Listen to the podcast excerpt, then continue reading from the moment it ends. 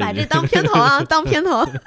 花花的世界，就这样。OK，这就是我们的片头，欢迎对有片头曲。大家好，欢迎来到八月塔词典，我是主持人姚天一。Hello，大家好，我是葛阳成。Hello，大家好，我是朱熹。这个听到我们的歌声，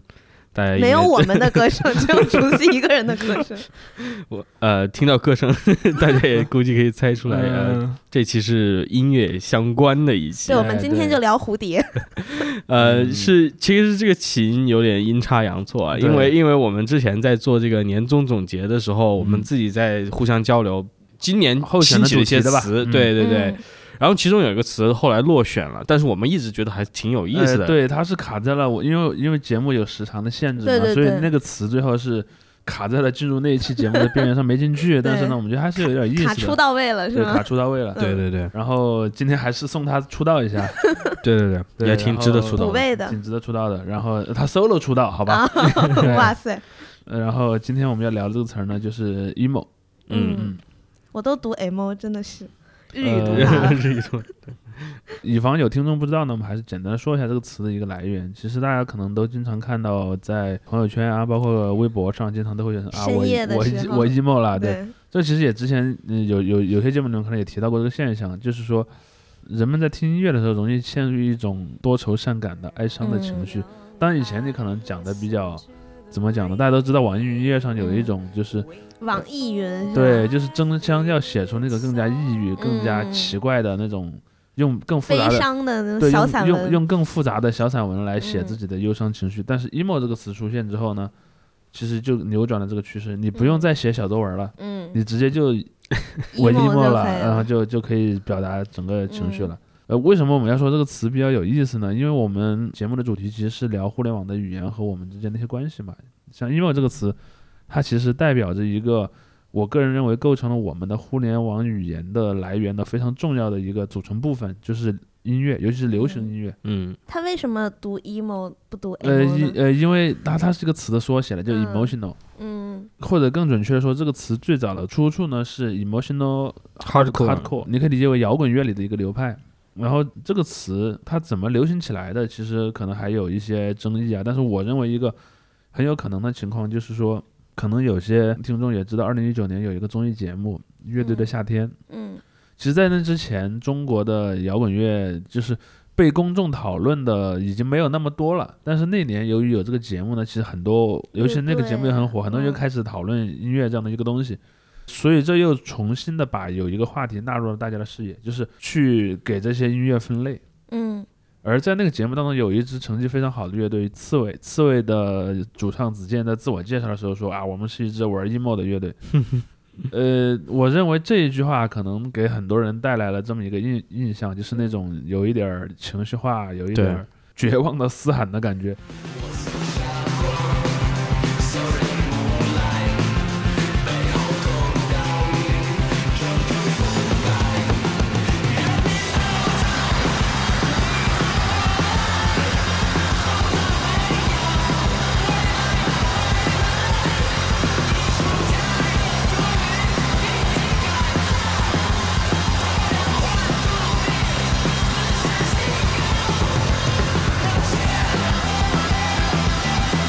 但其实后来嗯曹子健在微博上说：“哎，我我开玩笑的，我们其实不是的，不并不是对我们啊我们根本就不是 emo，我们其实是另另类摇滚。然后对当然嗯他说那个话已经是比较久之后了，但是在那段时间开始，就是 emo 这个词就有一点点流行起来。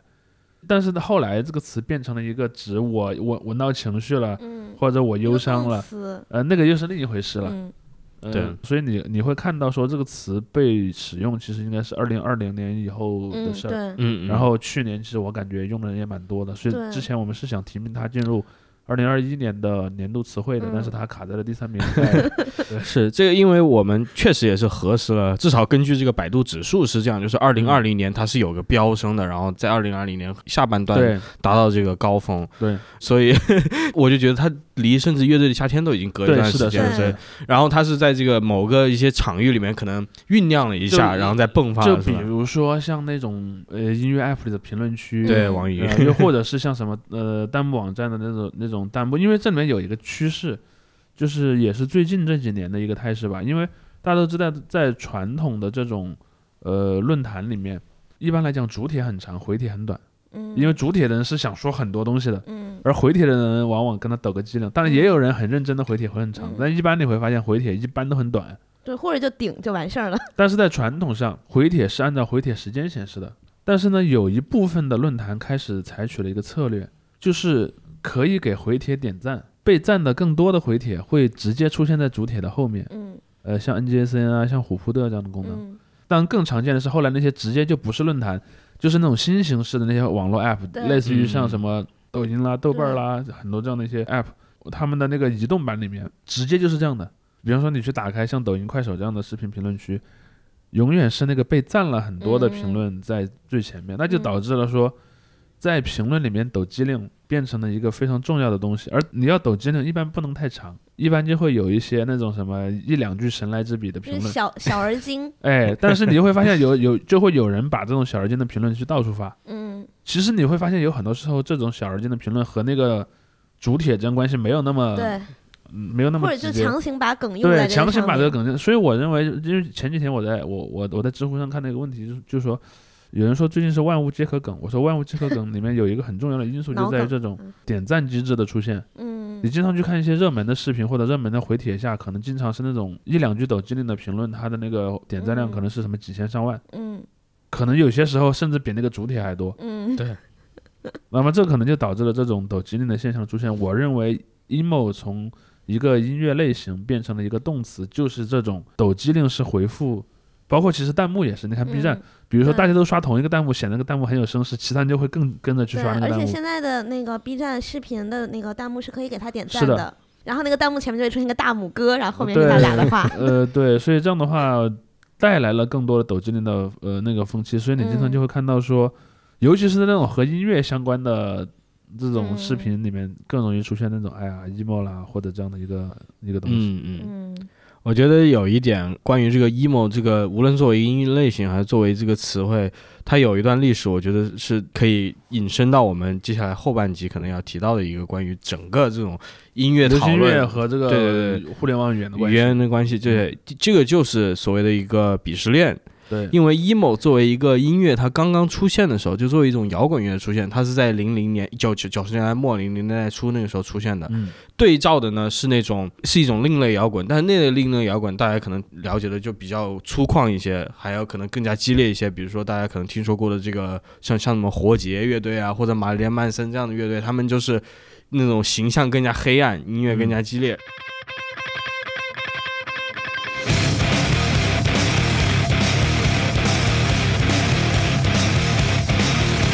而 emo 呢，它没有，它继承了一部分这种哥特摇滚的美学。然后你会看的那些男男女女，就是留着那种带刺儿的长发，然后画着黑黑的这个眼毛利兰吗？黑黑的眼圈，然后唱的是什么呢？就是自己这个一般是情感上的一些不顺啊，或者是啊我不想一个人待在呃我和我的孤独为伴这种东西。啊 对对，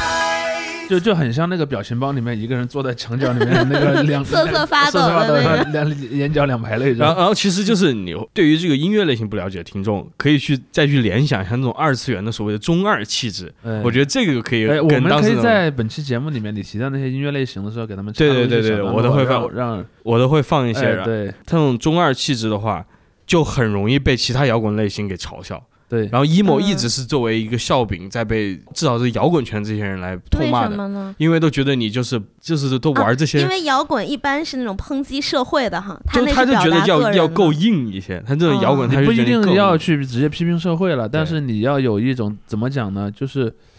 嗯，战斗的感觉。他就非常要强调一种那种激进的男性气质，对。大男子主义那种感哦。觉。就是比如说你玩摇滚乐，你可能是个少年男性，比如你可能是个那种十多岁的男孩玩摇滚也可以，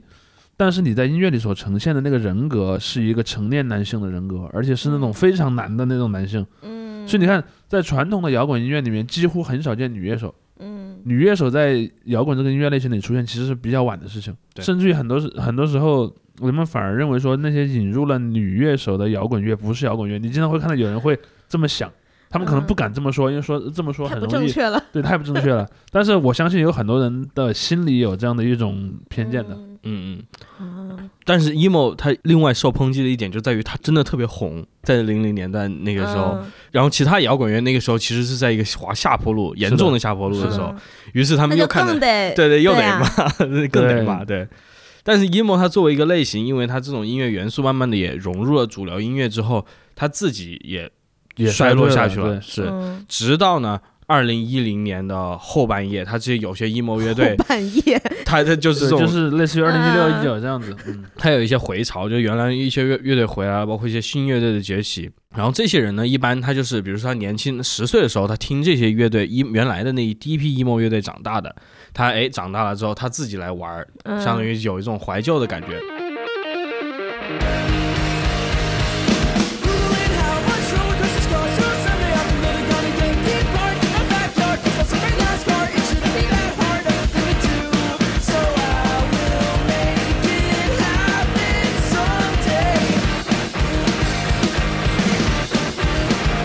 另一些人呢，来源于另外一个音乐类型，就是嘻哈。嘻哈乐里面出来了好几个这种网络嘻哈歌手，然后他们就是借用了这个 emo 摇滚里面的一些元素，自己写歌，然后他更多的是有一些唱腔的东西啊，还有那种更加就是在原来看来就是不够嘻哈、不够那种 boom bap 的那种感觉。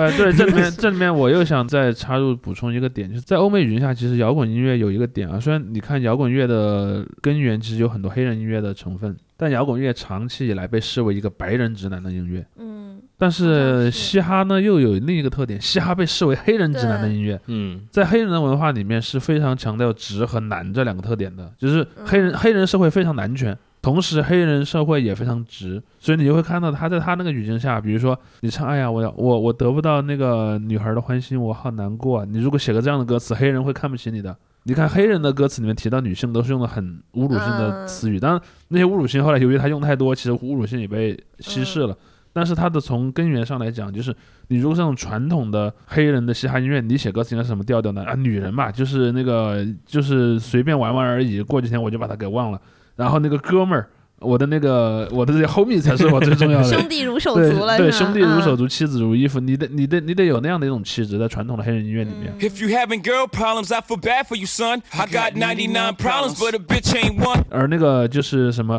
青春期的这种敏感，然后我喜欢的我喜欢一个姑娘不喜欢我，嗯这个在黑人音乐里是非常受忌讳的。而且嗯 emo 嘻哈或者 emo 说唱这一些类型里面有很多的白人音乐人，这个又引发了一些争议啊。但其实我们回来看着 emo 这个词，我也不知道是某种巧合还是怎么样，它。作为音乐类型，它一直都处在这种鄙视鄙视链的一个底底端，对。然后崛起的怎。么这么惨？但但确实但这，有有呃，这里面我觉得有一个因素，就是我们今天我一开始就规划了我想聊的题，正好你聊到这儿，我把它给引出来，嗯就是说，在音乐这个领域里面，人们都有一种倾向，一个东西它如果很受欢迎，我就不喜欢它。我感觉各种文化里好像呃，都有对。前两天我碰到一位很有名的一位呃一个一个艺术家，也是我私下里跟他聊天儿，他就说，呃，我我喜欢某一个作品，但是后来呢，由于呃由于我也推荐了他，然后呢也有一些人写了他，后来喜欢的越来越多，我后来就发现我看那部作品好像喜欢他，好像没有那么高兴了。对对对，呃 对，音乐也是这样的，就包包括前两年流行一个词叫做宝藏。嗯对这个是我的宝藏乐队，或者这嗯这个人是我的宝藏歌手，你经常会看到这样的评评价。但宝藏这句话有另一层意思，嗯我希望他是我的宝藏，就是比如说这个乐队可好听了，我也许会在私下里向我身边的朋友推荐。嗯，但如果满街的人都在推荐这个乐队，他就失去了他保障这个属性，对他的音乐没有变，通用货币了。就成了个通用货币了。就是嗯包括说你经常会看到有一个词，追星啊什么的人也经常用，就是所谓的入股。嗯入股这个词是非常有意思的。比如说，今天有个新的呃音乐人出了第一张专辑，或者甚至没有出专辑，出了第一首第一首单曲，嗯我听了发现很好听，我哇，入股不亏。嗯意思就是说，我现在成为他的歌迷，嗯我就是他从第一首单曲开始的那个股东，哎，我是他最原始的爱好者。嗯那么，如果未来假设他最后还是剩下人都是跟风狗。对，如果未来他还是势不可挡的，最后给大陆货了，没关系。大陆货了以后，我是从第一张专辑开始听的人，我的逼格是比别人高的那个，时候就要比谁的那个粉，粉的更久嘛，对对对，粉的更久。包括你去看，其实看看球也是，嗯，比如说你嗯说，呃，我是金州勇士的粉丝，大家都会看不起你。但是你说我从金州金州勇士还是一支年年进不了季后赛的烂队的时候，我就是他粉丝，哎，这个你就很 real，、很嗯很牛逼。然后包括像像我，我记得我们那个时候就是，比如说啊，你听过一个歌手叫周杰伦吗？我说我从他出同名专辑的那那那个时候就开始听了，那显然我比他是更 有对，就比如像我喜欢邓紫棋，我在他参加《我是歌手》红了以后，我就不喜欢他。对，就是比如说等到周杰伦出到什么八度空间啊那种，就是嗯所有人都知道的专辑之后，我说啊，那那那那那那不太行。那已经不是周杰伦了，那那已经是被商业化的周杰伦了。对你就会看到说，在这里面，当然作为音乐人来讲，他永远是需要商业化的，因为他不商业化，他没法养活自己。对他需要生活，他需要用他的这个音乐上的这个才能来为自己嗯去工作去赚钱。所以从这个角度来讲，受到更多的欢迎，当然是他天经地义的责任了。嗯但是说对于听众来讲，因为听众是讲这个所谓的那个 social capital 的，嗯是讲那个社交资本的。我所喜欢的东西，喜欢它的人越少，我的社交资本的这个价值就越大。嗯而这个随着这个社交资本的被稀释，我就不得不再去寻找新的这种所谓的宝藏。嗯，所以你就会看到有些人就变成了宝藏猎人，就是我喜欢的那个被多人喜欢之后，对不起，我要去寻找别的了。就是那种永远都喜欢地下偶像和小众音乐的人，什么小众什么地下，他喜欢什么。对，对就是我高三的时候，我给我同学推荐《三体》的时候，那个时候还没有人看，只有我一个人看。然后到上大学以后，他火了以后，大家都开始看，然后就有人说：“哎，你当时你你给我讲过怎么怎么样？”但我已经不想跟他聊了。呃，是，对，所以这这种例子我们可以举一下午了，非常多。对 但是就是对，就是说这里面其实有一个核心，就是说，当我们在讨论流行音乐的时候，当然还有其他很多东西的时候，嗯呃，我们所讨论它，包括说我们所建立的那种心心理上的关系，嗯是高度受制于这个东西的嗯呃市场化程度的。对，嗯当然这只是一个因素，这只是一个因素，还有另一个因素也很重要。就像我们在聊音乐的时候，其实有些时候也不一定那个东西特别火，我就不喜欢它。我还有去受说这这一类的音乐，它所讨论的主题和它所使用的技术上的手段，都构成一个鄙视链的组成对对的要件。比如说摇滚乐也在中国啊，有一段时间摇滚乐也非常流行，但这并没有破坏它在鄙视链的比较上面的位置的这么一个一个地位。嗯嗯相反是他自己的流行度衰退了之后，反而有很多人讨厌那个时代的摇滚乐。你你就看聊中国摇滚，有很多人他都聊什么九十年代以前聊什么崔健到那个呃窦唯那个时代的摇滚，难道那个时候的摇滚比起两二零零几年那些什么 No 北京那些时候的摇滚更不主流吗？不是的。但你会看到这儿就和我们刚才说那个嗯结论之间就有了一个背反了。嗯这个背反可能就还有另外一种感觉吧。我觉得有有，我觉得有几个点。第一个点就是说，人们可能会认为音乐这个东西有一定的所谓的社会性，比如他可能认为啊，后来的摇滚没有那么关注这种公共性的、社会性的纯东西了。或者那种纯度吧。嗯呃，对，当当然，其实摇滚乐本身并不具备，并不没有任何一个艺术天然具有这样的义务了。嗯嗯嗯，但是会有很多人这么想，嗯就是哎，你怎么不愤怒了，然后不批判了？对，再见，杰克，再见，我太路亚克。这是一个点，还有一个点就是说，他所使用的一些方法论，你有时候会看到我们对有些东西的喜欢，它会有点像宗教的那种那种语境、那种逻辑。嗯因为在宗教里面会有一个点，其实宗教到后来一般都是越发展越复杂的。但是呢，后来的这些宗教的这些改革家，或者说新的这些宗教的这些宗师们，他不敢说我把我原来那个宗教变成了另一个东西，每个人都只能说我把我现在这个东西变得越来我越越像我原来那个东西了。嗯所以你经常就会看到说，哎，呃像在摇滚乐里面，你经常会看到的一个句子就是某某某某不是摇滚乐。对你之前不是也在节目里说什么什么不是摇滚乐，什么不是朋克还是什么的这种？关于摇滚，那就是太多了。别人说就是 emo 就不能跟硬核搭起来嘛，对就因为有人因为硬核在硬核是要有什么要素？是有一个专门的，是一个专门的类型的音乐，就是硬核朋克，一般就简称硬核。所以它其实对于一些人来说是特别特定的一种音乐类型。嗯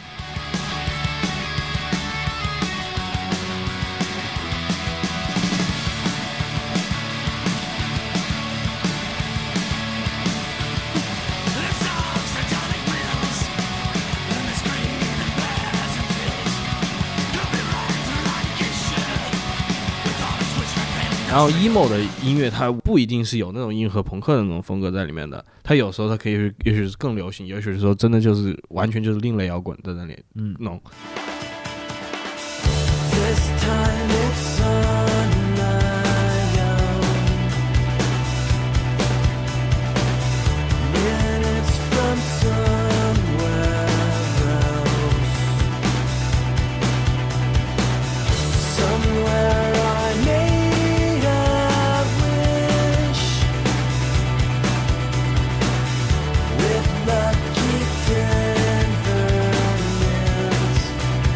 然后他的这些东西对于很多人来说就是完全无法接受的这样的一个，包括什么后硬核啊、新金属啊这些词汇，在部分摇滚乐迷那里都是非常有争议的。就异端，你知道吧？这个就类似于在宗教里面，我说那个是异端，嗯，然后所以在这里面，你就会发现那些老的主流派会认为某某某已经变得太远了，嗯嗯，他可能会画了一个范围，他可能每个人脑子里都有一个不同的范围啊，就是说我画了一个范围，但这个范围之内的还算我这个体系里的，我就不鄙视你。我可能会也也也会说哪个更好，哪个更坏，但是呢，我不会的，哎，那都不是这个东西，都没有讨论价值。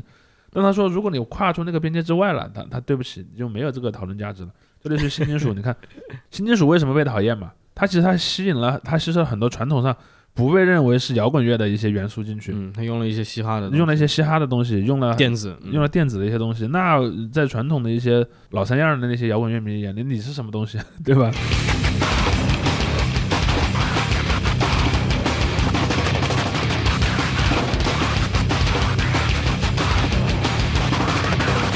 而且他还在就是又回到 emo 的，他在年轻音乐迷群体里面特别受欢迎，嗯，就显得就是你这骗小孩的玩意儿，嗯，对，就是也有那种就是早上起来就得听这么一出，要地道那地方，这些不地道了，这种东西就不地道了，就是早上起来听马三立是不是？怎么什么感觉？哦，就像说郭德纲是不是相声什么之类的哈？是这？样子，对，哦，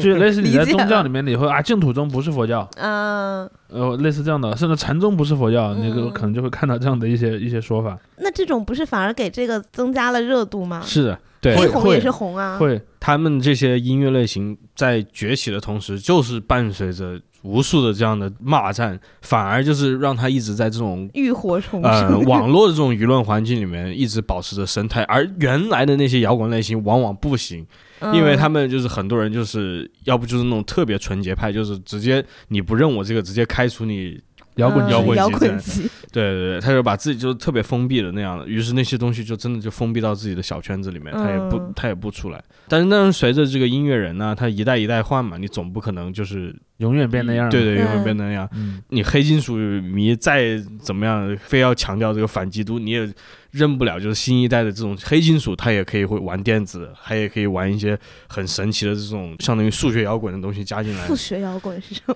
就是数学摇滚是一种就是那种强调拍子复杂的一些也也，然后那种复杂的节奏，复杂的节奏，，对对对，他会把这些东西杂糅到自己的类型里面。这个对于那些乐迷来说，你是没有办法改变的。嗯，对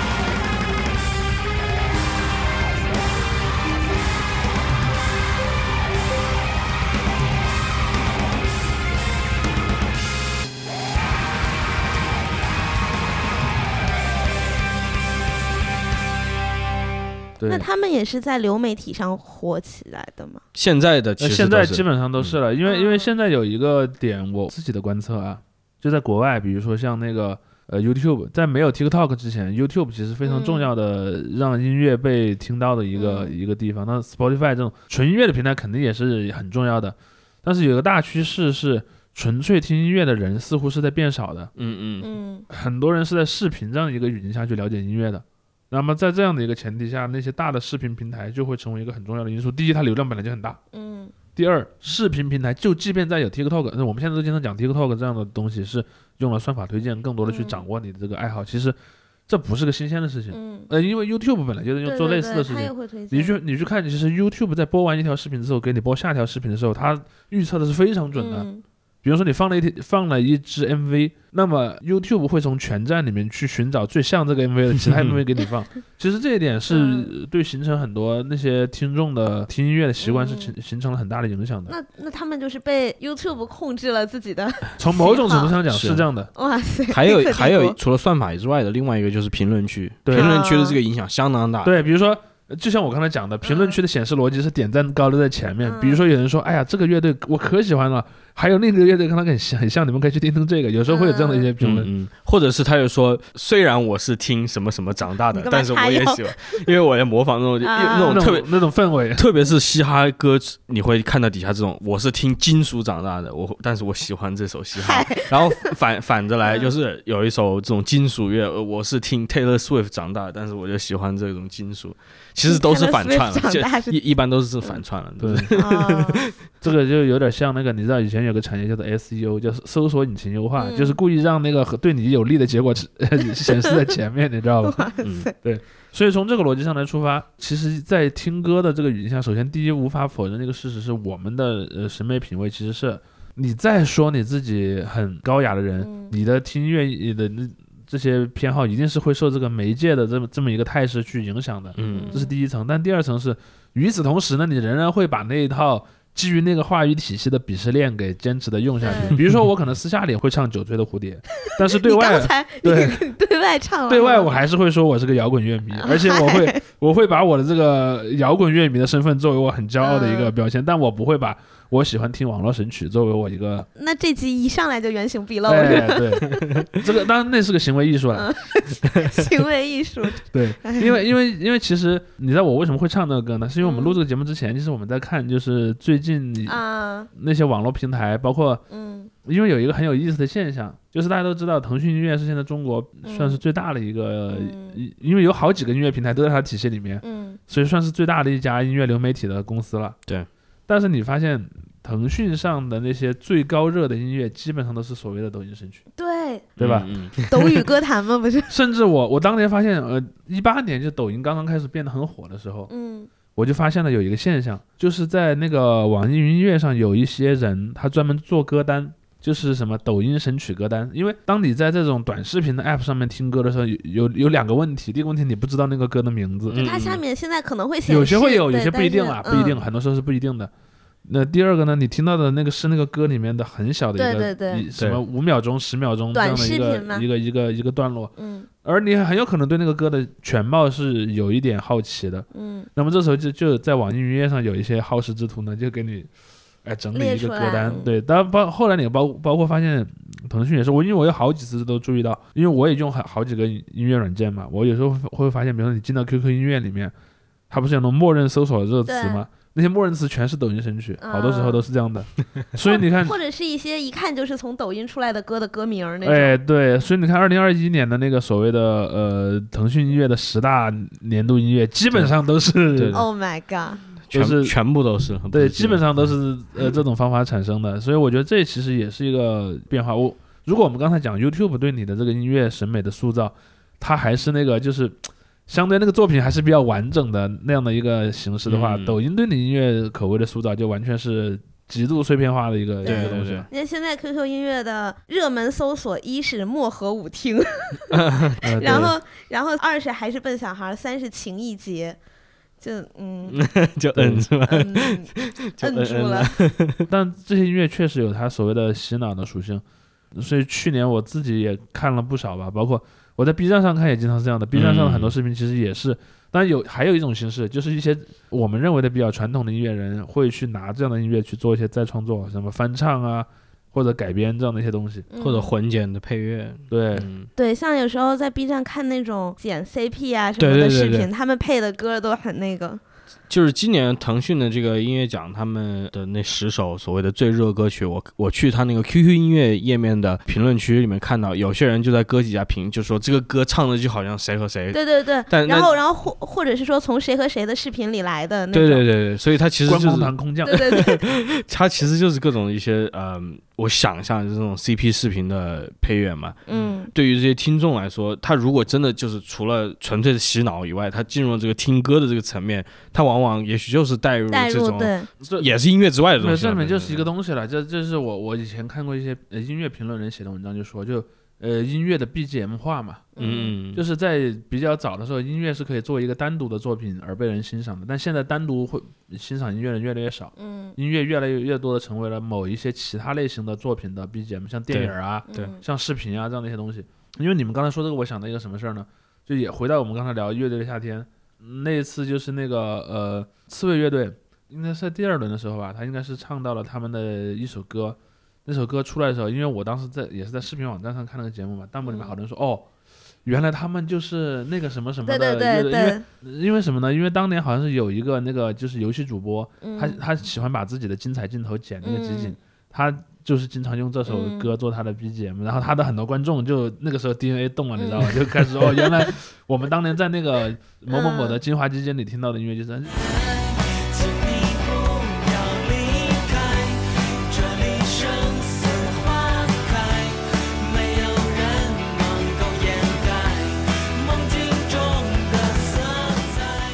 因为那件事儿让我很有感触。虽然我在我的那个比较年轻的时代，我听到的这个，我去看游戏基金里面没有听到过刺猬的歌，嗯但我确实听过像什么 Sam 四十一这样的乐队。然后因为当时剪魔兽世界的那些精彩的视频的很多嗯嗯，游戏玩家他们用的基本上都是在两千年左右火的，像什么火姐啊那些的乐队的音乐是是用在里面做 BGM 的。这其实就是让我又想到那个问题，就是所谓的音乐的被迫从属化吧。嗯从某种程度上来说，但是这也让他们被更多人知道了嘛，一个对，双所以这不是坏事嘛。对，嗯，但是就是像我们看有些那个，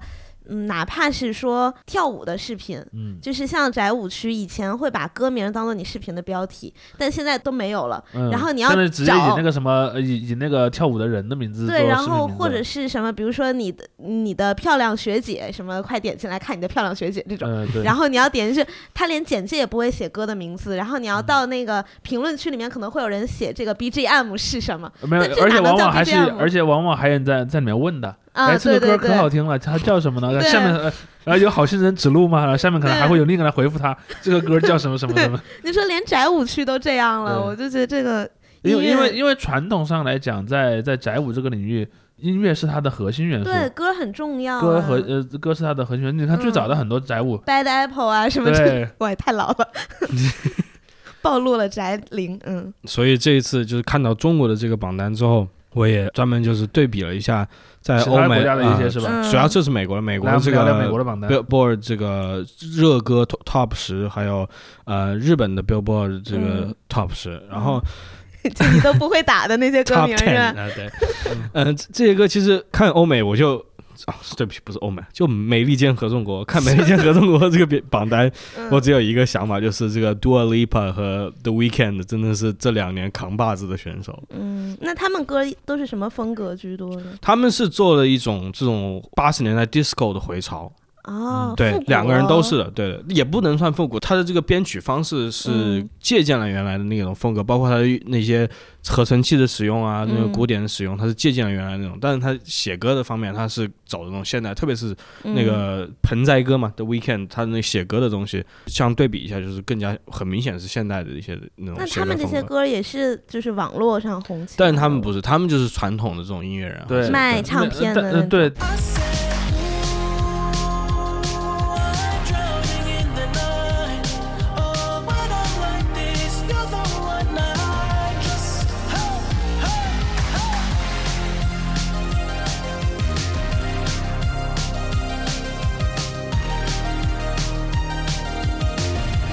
呃，虽然说在美国也有所谓的 TikTok 神曲的出现，嗯但是因为美国的流行音乐工业是比中国要坚固很多的，所以他那些传统的这些音乐人，他还是能大基本上来讲守住他传统的。即使嗯即使他不卖唱片，他在那个他卖数字单曲嘛，啊、对，苹果、哦苹果音乐上面，他在 Spotify 上面都是相当于也是在卖自己的音乐，对，对哦就他们是可以通过做音乐赚钱的啦。嗯所以从这个逻辑上来讲，他们的那些老派的那些就是正统派的音乐人，还是能有很大的地位的。而且你会发现一个现象，就是说，在美国的话，那些 TikTok 神曲的作者，往往最后变成了这种所谓正统派的音乐人。对对对，哦就比如说我做了一个 TikTok 神曲，然后有很多人伴着我这个神曲什么跳舞啊，录那种什么可很可爱的小视频。后来就会有类似于什么索尼或者什么嗯去来签你，就回来跟我签约，然后我就成了一个真正的音乐人，然后嗯我也以后就变成了那种出专辑的音乐人了。嗯，因为我看今年咱们的那个榜单，然后不是好像年度专辑是蔡徐坤的吧，还是年度制作人是蔡徐坤？就我觉得和那些十大歌曲比起来，好像蔡徐坤还算正统的了。因为那个 TMEA 它那个奖项里面，网络的就是所谓的这种抖音神曲，它只占了一个榜单，剩下的榜单就是还是就是我们听说过的一些主流音乐人。这里面我我认为有一个问题，我认为有一个问题很重要，就是为什么这两年你经常会看到蔡徐坤也好，包括之前的那些男男团，嗯，就是所谓的韩式偶像的这一块儿东西，就是中国产的韩式偶像、嗯这一块儿在呃音乐榜单上占据一个很重要的生态位。嗯这里面有一个特别特别重要的呃点在于说，他们引入了一套游戏机制，这个游戏机制是以销量论胜负的。对，因为在传统的逻辑上是什么呢？我不干预你去买，嗯，就是买是一个自然流量的生成。嗯就是比如说，在传统的以前，包括我们所知道的，像 Billboard，像美国的很多呃，还有很多国的有类似什么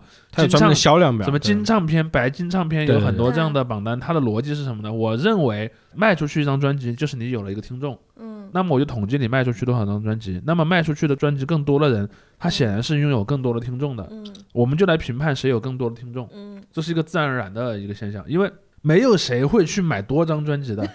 我买来干什么呢？或者你顶多买两张，顶多比方说，对。有可能会会说我买了送我朋友之类的，嗯。那是少呃少数情况，对绝大多数情况下，人们买专辑是自用的，嗯，人们买专辑不是为了去去分享或者是呃造势的，不是为了去造势的。就嗯。如果说真的有人存在在这个销量当中造假的动机，那也只能是唱片公司自己，唱片公司自己想把这个数据做做大一点，来影响这个市场评价。内购，可能有啦，可能有，嗯但是正常的这个消费者是不会这么做的，嗯而且唱片公司自己这么做是亏亏本的，他他没有什么收益嘛。但是这里面发生了一个什么变化呢？就是从日本和韩国最近这些年的音乐界来讲，它出现了一个态势，就是一些音乐人开始使用这个对。呃非正常的这种这种销量的产生来影响这个榜单。我们 AKB 粉丝先心虚一秒，呃，对，因为因为首先 A A K B 最早就有了那种，比如说有握手券儿，对可，能还有一些，比方说有一些什么有特点呃，或者一些就是带有收藏属性的东西在里面，对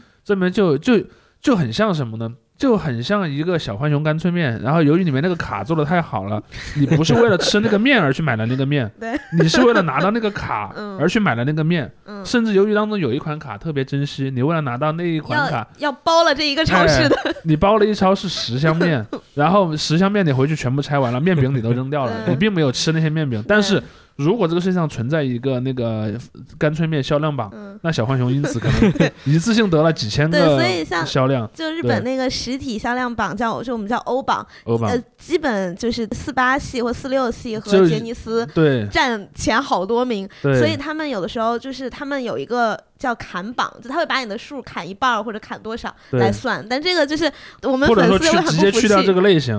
因为当它里面有两个，它里面有两个逻辑支点。第一个逻辑支点就是我刚才讲的，它可能随随着唱片送了一些那种、嗯，呃，就是有收藏价值的一些小东西，诱使你多买，这个都嗯还不是最可怕的，更可怕的是什么呢？我我之前也写文章分析过这个现象，就是一些音乐人的经纪公司，他们所采用的一套话术，使得这个粉丝产生了一种股东嗯心理，就是我有义务让我喜欢的这个人去获得一场胜利，嗯，所以就其实像 AKB，你好歹你买了，你能得到一些东西有。些是得不到的。对，就是你纯买，然后甚至你都收不到这个专辑。大家知道，就是在韩国追星的这个圈子里面，有一些人他们是买的专辑，甚至都不要求把这个专辑运给我的。对，他就就行了。就我就帮他把那个单刷上去就好了。至于那个嗯专辑最后，比如说是送给了一些什么无辜路人或者怎么样，都 无辜路人都没人人。管，你知道吧？当然，那个里面也有我刚才说那种呃收藏因素的东西，比如说有人假设我有一个男团，这个男团嗯什么有有有有十个成员，嗯那可能你买的专辑打开，可能就会随机的有这十个成员中的一个的一个，嗯。比方说一个什么带有编号的的。照片、收藏卡什么的。比方说我是某某某的唯粉，我还会跟其他的人之间去交换，又或者说，哎，我想把这一套收齐，嗯，我就会买。很多，我就会想很买很多，嗯。所以这个也是有。但是这种集换式的这种卡牌因素呢，只占里面一小部分，大部分还是我们刚刚讲的。对，我认为这一招呃从道德上先不去评判它，从嗯。商业上讲是非常聪明的，嗯。相当于说这个公司把市场营销的责任呢甩给了他的消费者，嗯，对，消费者自己自觉自愿的当起了这个推广大使，嗯。这个就跟我刚才说的心理有点像了。就是啊，我发现了一个宝藏，但是又跟我刚才说的那个心理不一样。这个里面就是说，哎，你既然是发现宝藏的人，你你是有义务要让这个宝藏成为嗯，全是天 全天下的宝藏的要成为天团，哎，要成为天团，就类似于是啊，我不允许是某某某还没还没有对对对。还没有被大家所知道，嗯。所以就有这样一个东西，他们就经常会会有这么一个动机是什么呢？他内心深处也觉得这个做法是不正当的，嗯，但想比如说，假设我有一个偶像，我把那个偶像刷到了榜单第一，那么就会有可能有更多的人对他感兴趣，就会进来听。当然，我认为这个作用其实非常小的。比如说，你说蔡徐坤的粉丝真给他刷到第一名，那些本来就不听他这个音乐的人，他也不而且我觉得不路人观感可能会变会会更差，你知道，就是因为这里面有个问题是什么呢？榜单是一个具有公共性的东西，嗯就是它不是你你的一个私器去用的，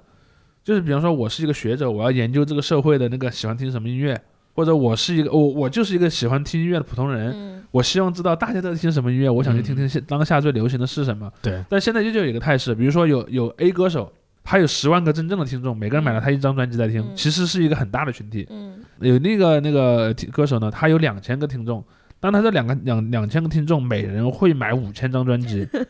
那如果我只看榜单的话，那么后面那个歌手显然比前面那个歌手显得更有人气这。是周杰伦大战蔡徐坤？对，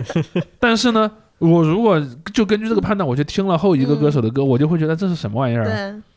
所以像现在，其实我们看榜单，如果你看到前几名是那种所谓流量什么的话，嗯你心里会知道这是刷的或者买的，然后你就会觉得怎么还在干这种事情，或者就就是越来越差。就算不是刷的，他也会默认是刷的。对对，就因为所以就越因为有很多粉丝他已经不去区分这个行为了，就是他嗯自然而然的，包括你看，呃，那个二零二零年的时候不是还出了一个事儿吗？就是有人说，哎，你你要是能能买五十张，就咬咬牙买一百张这种，啊对？吧？对就是这种这种现象特别多，然后以至于说后来好像有一些平台也也觉得这个这么做影响不好，有些平台已经嗯。规定了，你同一个账号只能有个上限，比如你买十张嗯。是你的上限，